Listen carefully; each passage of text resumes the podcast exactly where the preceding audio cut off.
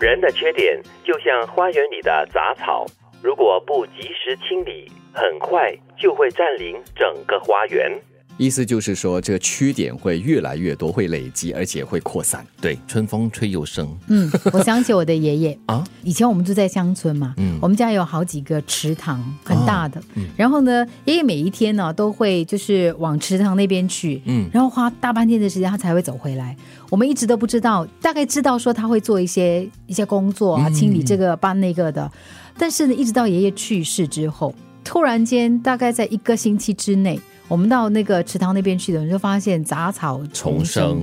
很多很高的草，所以他每天去就是就这清里除那拔个一草嗯拔，清一清，然后就这样，它小小的这个动作哈，就是保持那个那个整个池塘边缘很漂亮、很舒服的。嗯，有时我会想，这杂草真的是无益的吗？甚至是有害的吗？因为它也算是大自然的一部分不嘛。可以说它是有害了，我嗯觉得像、像我刚刚形容那个那个池塘边的话呢，因为它有养鱼的那个功用，然后它有呃它是走道嘛，嗯对对对所以你必须要清除那些杂草。嗯嗯，所以在人的观点来看的话，呃，生命里或者是这个价值观里面有这些杂草草嗯有害吗？杂草指的可能就是一些不好的你东西嗯对不好的东西。比如说你在一个盆栽里面，你种的是玫瑰花的嗯话，那它就会跟那个玫瑰花抢那个养分嘛，嗯，然后就阻止它的生长。这里讲的就是把那个杂草等同于缺点啊，就对是如果说它是一个不好的习惯，是，而你又没有去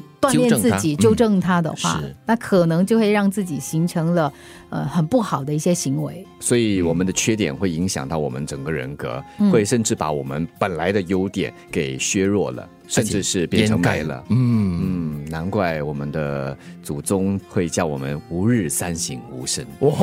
一天要反省三次哦，不然的话，这个杂草这个缺点会长得很快哦。而且要及时清理嘞。嗯，我觉得这句话说的非常的对，你不及时清理，呃就是你让它就是累积的话哦，蔓延的话，那就真的是不可收拾的。因为它会变成你的习惯，是，然后它就真的会变成你的缺点。比如说，你可能有赖床的这个习惯，嗯，然后如果你没有给自己定下一个很严格的标准，说不行，我一定要这样子，是，然后它就会形成了，久而久之，它就变成你没有办法克服的你一个就永远赖在情况。床上了。对就，起不来真是，因为很多时候我们对自己会比较宽容一点，嗯是嗯那对自己的缺点会比较包容一点。好啦，我我我我明天再改，我我下一次再改。我哦下次不要做了，